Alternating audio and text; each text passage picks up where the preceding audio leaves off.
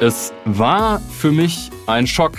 Das sagte Scam Bankman Fraud. Ah, Entschuldigung, ich meine natürlich Sam Bankman Fried, da habe ich mich kurz versprochen. Tut mir leid. Ich meine Sam Bankman Fried, auch SBF genannt, in einem Interview mit der New York Times. Denn scheinbar geht der in Ungnade gefallene CEO der Pleitebörse FTX jetzt in die Kommunikationsoffensive. Und damit herzlich willkommen beim BTC Echo Recap Podcast vom 2. Dezember 2022. Mein Name ist David Scheider und mir gegenüber sitzt wie auch in der letzten Woche im Podcast-Studio BTC Echo-Redakteur Giacomo Mayhofer. Moin Giacomo, schon alle Weihnachtsgeschenke beisammen? Oh, bitte erinnere mich daran nicht. Früh übt sich. ja. Vermeidet man hier und da ein bisschen Stress.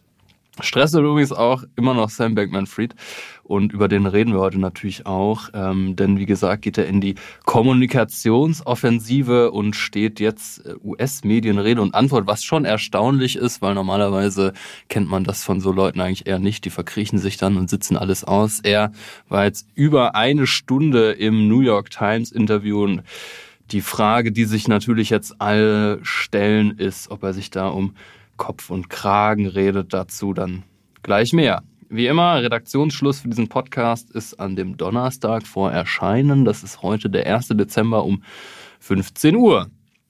Ja, wir wollen auch keine Zeit verlieren und steigen gleich ins erste Thema ein. Giacomo, du hast dich ja heute eigentlich den ganzen Tag mit äh, Sam Bankman Fried beschäftigt. Hatte der ein paar plausible Erklärungen auf Lager, was da in den Bahamas eigentlich gelaufen ist? Ja, genau. Ich habe mir das Interview angeschaut und äh, musste tatsächlich beim Gucken immer wieder denken, was zur Hölle geht hier eigentlich ab? Also ähm, das fängt damit an, dass äh, André Ross Sorkin ihm einmal auch die Frage stellt, was seine das Anwälte... Ist der New York Times das ist der Dude. New York Times Journalist, Entschuldigung, okay. auch mhm. sehr renommiert. Ja. Ähm, die Frage stellt, ob äh, seine Anwälte ihm äh, dazu geraten hätten, dieses Interview zu führen und ähm, der Saal lacht und das finde ich irgendwie ein bisschen makaber. Und dann sagt er natürlich nicht, aber das ist halt, wer ich bin. Mir geht es jetzt nur noch darum, das Richtige zu tun und so. Also er inszeniert sich insgesamt so als geläuterter äh, Mann oder eher Junge. Er guckt eigentlich die ganze Zeit im Videocall zu Boden. Er guckt immer so er, schräg nach unten. Ja, ne? das, ich habe das auch so als könnte er den Leuten nicht ins Gesicht sehen. Ja, ja so. so zittern auch irgendwie. Ja, das ist genau. Bei manchen ähm, Geschichten fängt er an zu zittern und ähm, ja, es ist halt jetzt die Frage, die stellt äh, Sorkin auch. Es gibt eigentlich nur zwei Erklärungen oder so äh, macht er es auf. Entweder ist er halt ein junger Mann, man darf nicht vergessen, Sam Bankman-Fried ist 30, der sehr viele schlimme Entscheidungen getroffen hat, oder er ist halt ein Betrüger. Ähm, die Frage bleibt offen würde ich jetzt mal sagen. Und die wird wahrscheinlich auch noch lange offen bleiben. Was ich äh, beachtlich fand, ist, dass er wirklich einfach die Verantwortung übernimmt und sagt, als CEO habe ich massive Fehler gemacht, ich habe die Leute enttäuscht, es tut mir leid. Ähm, aber die Geschichte, die er erzählt, ist ein bisschen kurios. Ähm, man muss verstehen, dass sozusagen es FTX gab, die Kryptobörse und Alameda Research, der Hedgefonds an der Seite. Und das, ähm, was herausgekommen ist, ist eigentlich, dass Alameda Research angefangen hat, äh, Kundengelder zu nehmen und damit zu spekulieren. Auf also Kundengelder von FTX. Ja, ne? genau. Von, das ist ja an sich schon ein Skandal, weil das eigentlich zwei Firmen sein sollte, die ja zufälligerweise immer von genau. derselben Person gegründet worden, aber mehr auch nicht. Ja, ne? genau. Und seine Ausrede ist sozusagen, dass er Alameda nicht geleitet hat und genauso wenig darüber wusste wie alle anderen und dass er zum Zeitpunkt des Crashs, also als dieses Coindesk Paper kam, was irgendwie zeigte, wie desaströs die Lage ist, selbst davon gelernt hat. Ähm, ja, ob man ihm das jetzt glaubt, uns äh, mal vorstellen. Ist, ist so ein bisschen die Frage. Ähm, was er sagt, ist, dass er auf jeden Fall äh, die oberste Priorität hat, für ihn äh, alle zu entschädigen, Stakeholder, Investoren, Kunden und dass er sich auch den Strafbehörden stellen will und aufklären will, was passiert ist. Er weiß es ja scheinbar selber nicht. Dazu hat er auch alle Möglichkeit, weil nächsten Monat muss er in den USA vor Gericht erscheinen. Genau, gucken, das wird spannend zu sehen sein, ob er das auch wirklich macht oder ob er irgendwo untertaucht, wo Doc Kwon jetzt auch ist. Mhm. Ähm, ja, auch sehr skurril ähm, ist, dass er am Ende dann noch eine Runde Applaus bekommt vom Publikum, dass er sich diesem harten Interview gestellt hat, als wäre das so eine große Heldentat. Die Latte liegt nicht hoch auf jeden Fall scheinbar für Im Kryptosektor mittlerweile nicht mehr für ehrenhaftes Verhalten. Nee, ähm, die Reaktion in den sozialen Medien, da habe ich mich dann danach durchgewühlt, kann man als gemischt ähm, zusammenfassen. Also manche glauben ihm, call me crazy, but I think he's telling the truth, sagt Bill Eckman, CEO vom Milliarden-Hedgefonds Pershing Square. Andere sind fassungslos, wie der Cardano-Gründer Charles Hoskinson. Ähm, Aber was heißt tell the truth? Also ist dann was soll das heißen, dass er die Wahrheit sagt? Dass he's nicht telling besser the truth. I think he's telling the truth. Ich glaube, er sagt die Wahrheit. Er sagt genau, er sagt die Wahrheit, aber was ist die Wahrheit? Dass er einfach unfähig war. Also er spielt genau, jetzt so sein einen Narrativ ist Inkompetenz. Okay, und, genau. Und, äh, ja. genau die, die skeptische Lesart ist, dass er natürlich versucht, Betrug als Ja. Inkompetenz zu maskieren, um äh, dem Gefängnis zu entgehen. Ja. Und ähm, es hat natürlich auch, dieses Interview hat natürlich auch zu einer großen Welle an Memes geführt, die eher, eher skeptisch sehen. Mein Favorit war, das äh, flottierte wirklich überall rum, äh, das sogenannte I'm Sorry Meme aus South Park, das wir jetzt auch gleich abspielen werden.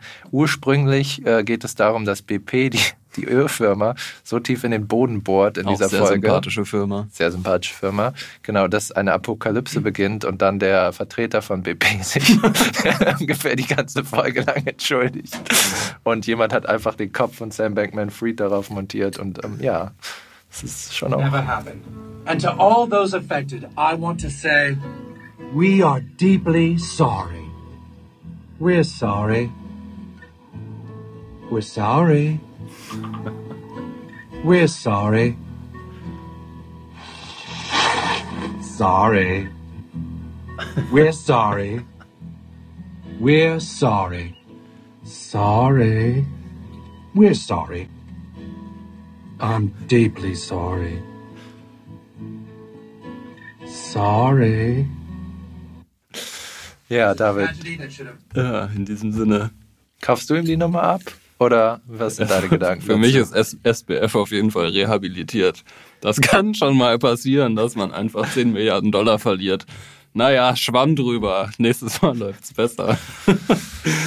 ja, keine Ahnung. Ist halt äh, lustig auf eine Weise, aber wir haben es auch letzte Woche schon oft thematisiert. Auf der anderen Seite ist es halt einfach traurig und ich finde, Wer so ein Unternehmen führt, der muss entweder in der Lage sein zu erkennen, dass er die Kompetenz nicht hat und früh genug die Ruder aus der Hand geben, oder man muss halt Verantwortung übernehmen. Und ähm, also ich finde es persönlich natürlich auch überraschend, dass er sich da den Fragen stellt. Der New York Times, das ja in alle Weltöffentlichkeit kommt. Ich frage mich auch, welcher Anwalt ihm dazu geraten hat und ob. Also ich check das auch nicht, nicht so richtig, was da eigentlich abgeht, aber ähm, nee, reicht natürlich nicht, irgendwie sich zu entschuldigen. Also äh, ja, ich glaube, der, der Internet-Mob ruft jetzt nach Gefängnis. Keine Ahnung, was wir jetzt erstmal brauchen, ist einfach einen ordentlichen Gerichtsprozess, der da alles ja, auf, aufräumt, aufdröselt, was da genau passiert ist. Ja, sehe ich auch so. Ja, und der FTX-Skandal hat ja eigentlich auch in den letzten drei Wochen den ganzen Markt mit runtergezogen, mal wieder durch den immensen Vertrauensverlust. Und du meintest eben ähm, in der Mittagspause, dass du glaubst, dass der Boden jetzt schon erreicht ist. Ähm, ich bin kein Analyst, ich bin Pessimist. Ähm, erklär mir doch mal, wie du dazu kommst. Ja, also erstmal erstmal Achtung, Achtung, äh, Disclaimer, keine Anlageberatung, vertraut nicht darauf, was euch irgendwelche äh, Crypto Bros im Internet erzählen. Wie wir meinst du? wir, genau. naja, vielleicht eher Bitcoin Bros. Ähm, natürlich ist der Markt jetzt an einem ziemlichen Tiefpunkt. Die Frage ist, war 15.700 Dollar jetzt schon der Boden? Und diese Frage kann man nicht beantworten, das weiß man nicht genau. So ähm, wirklich irgendwie den, den Boden wegzusnipern, sage ich mal, im Investment ist eh schwierig. Deswegen, ähm, ob der Boden jetzt bei 15.000, 16.000, 17.000 liegt, ist egal. Ich bin aber relativ davon überzeugt, dass es viel weiter nicht mehr nach unten geht. Und ähm, das Ganze ist auch eigentlich auch interessant, wenn man sich so ein bisschen ja, in Erinnerung ruft, wie so die vergangenen Bärenmärkte gelaufen sind. Ich glaube, für viele, die noch nicht so lange dabei sind, ist das so der erste große Crypto-Downturn und es fühlt sich für mich, der jetzt schon ein bisschen länger dabei ist, genauso an wie die letzten Male. So alles geht den Bach runter, gefühlt war es das mit der Szene, mit dem, mit dem ganzen Sektor.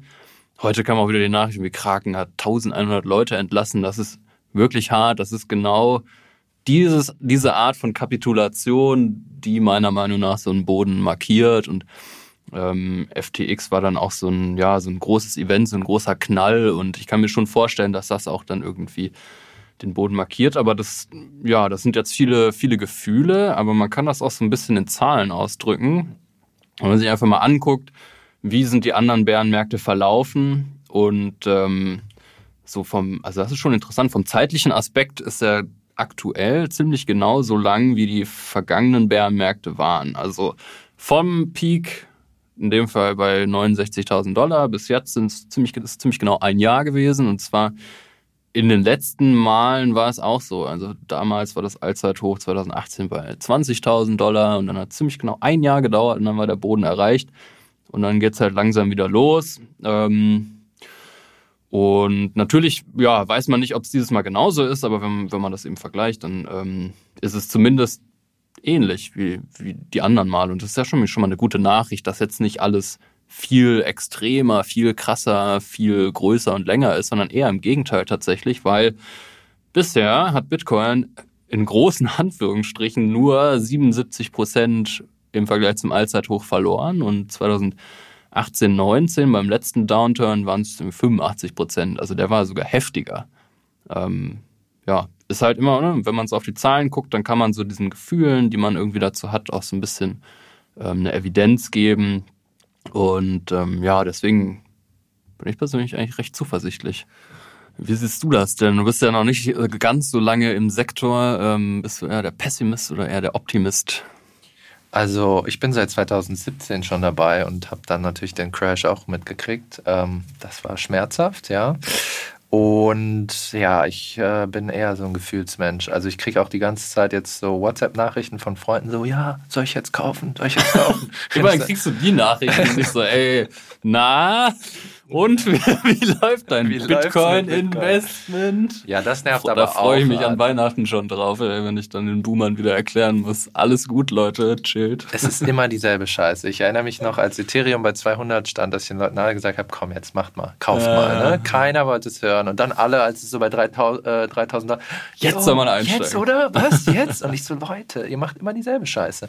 Aber ähm, ja, ich habe keine Ahnung, ehrlich gesagt. Also ich sage gerade den Leuten bauchgefühlsmäßig, das geht noch runter bis 8000 und dann würde ich einsteigen. Ja, Ultra bearish, ey.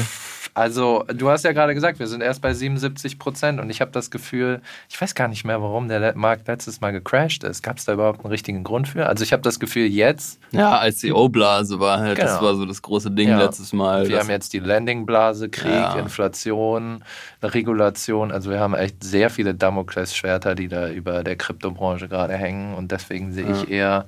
Sehe ich es eher noch negativ ähm, mittelfristig, aber langfristig ändert sich ja nichts an der Technologie und ihrem Wert. Von daher kaufen. Also keine Anlageberatung. Ne? kaufen. aber, Aber- langfristig bin ich sehr optimistisch, ja. Ja. Ja, das ist eigentlich interessant, was du ansprichst, so dieses Damoklesschwert. Und das ist vielleicht auch so ein bisschen der Grund, warum ich denke, dass der Boden schon erreicht ist, weil diese mega großen Unternehmen wie FTX, BlockFi, Celsius, Genesis, you name it, die sind halt weg. Und äh, mit ihnen zum Teil auch diese ganze Leverage, diese ganze Hebeltrading, das ist alles aus dem Markt gespült. Übrigens auch, ähm, was auch so ein Kapitulationsevent, das habe ich neulich nachgeguckt in der Woche, wo FTX platt gegangen ist, haben Anlegerinnen und Anleger insgesamt 10 Milliarden US-Dollar an Verlusten realisiert. Das ist der Wow. viertgrößte Wert in der Geschichte von Bitcoin. Das ist gigantisch. Man kann sich das bei Glasnode angucken. Da sind so rote Kerzen irgendwie. Also jeden, jeden Tag werden so und so viele Millionen bis manchmal Milliarden ähm, an Verlusten realisiert. Also Leute, die wirklich kapitulieren, aufgeben und ihre Coins für weniger verkaufen, als sie sie eingekauft haben. Und ähm, das ist für mich auch so ein, so ein krasses Signal. Okay, jetzt sind diejenigen, die aus dem Markt gehören oder nicht rein sollten, die Weekends sind halt jetzt raus. Und da hast du halt eine Umverteilung zu den Stronghands immer, also die, die sich dann ehrlich gesagt freuen über günstige Coins. Ähm, und da steigt halt der Anteil an, also der Anteil der Shrimps beispielsweise. Das sind ähm, Bitcoin-Hodler mit einem oder weniger Coins, damit einen neuen Höchststand. Die halten jetzt 1,21 Millionen Coins. Das sind immerhin 6,3 Prozent aller Bitcoin. Und das sind halt genau die, die langfristig investieren, die sich jetzt die günstigen Coins schnappen. Und dazu kommen dann natürlich auch die Miner, die jetzt auch so langsam kapitulieren. Da hat ja zum Beispiel Iris Energy, ein großer Miner aus den USA, den Stecker gezogen und ähm, deswegen geht die Hashrate runter. Ich will da jetzt nicht zu sehr rein, weil wir haben eine Spezialfolge BTC Echo Invest für kommenden Montag geplant. Da könnt ihr wieder reinschalten, wo wir ähm, wo ich mich mit meinem Kollegen Jan dann auf das Mining nochmal speziell fokussieren werde. Aber es ist auch so ein, für mich so ein Signal von Kapitulation und ähm, eventuell Bodenfindung. Aber wie gesagt, keine Anlageberatung. Gut, ähm, wir sind jetzt ungefähr bei 16 Minuten.